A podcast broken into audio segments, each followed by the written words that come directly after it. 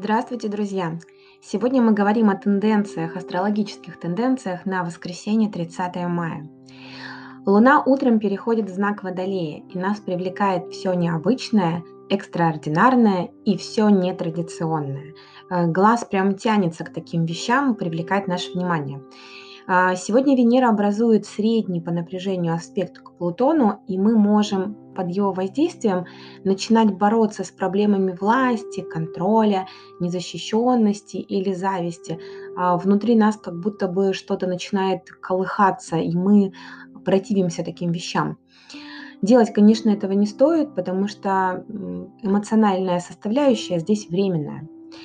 И вообще это время незначительных корректировок и переоценок в наших близких личных отношениях. Вот как раз на них можно больше сделать фокус и обратить больше внимания.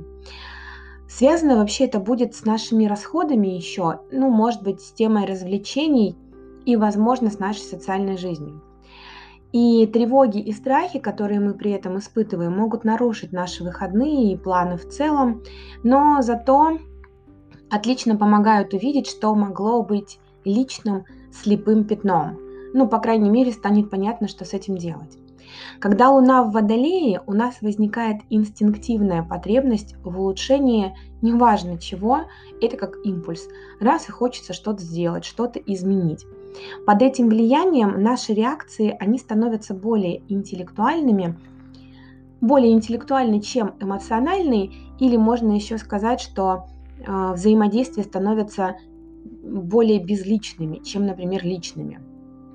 И это время, которое способствует общественным собраниям, обсуждению групповых идеалов и целей на будущее, какой-то мозговой штурм, новые идеи, какие-то прогрессивные изменения, а, потому что мы открыты становимся для новых методов работы и смотрим как будто бы немножечко на несколько шагов вперед в будущее.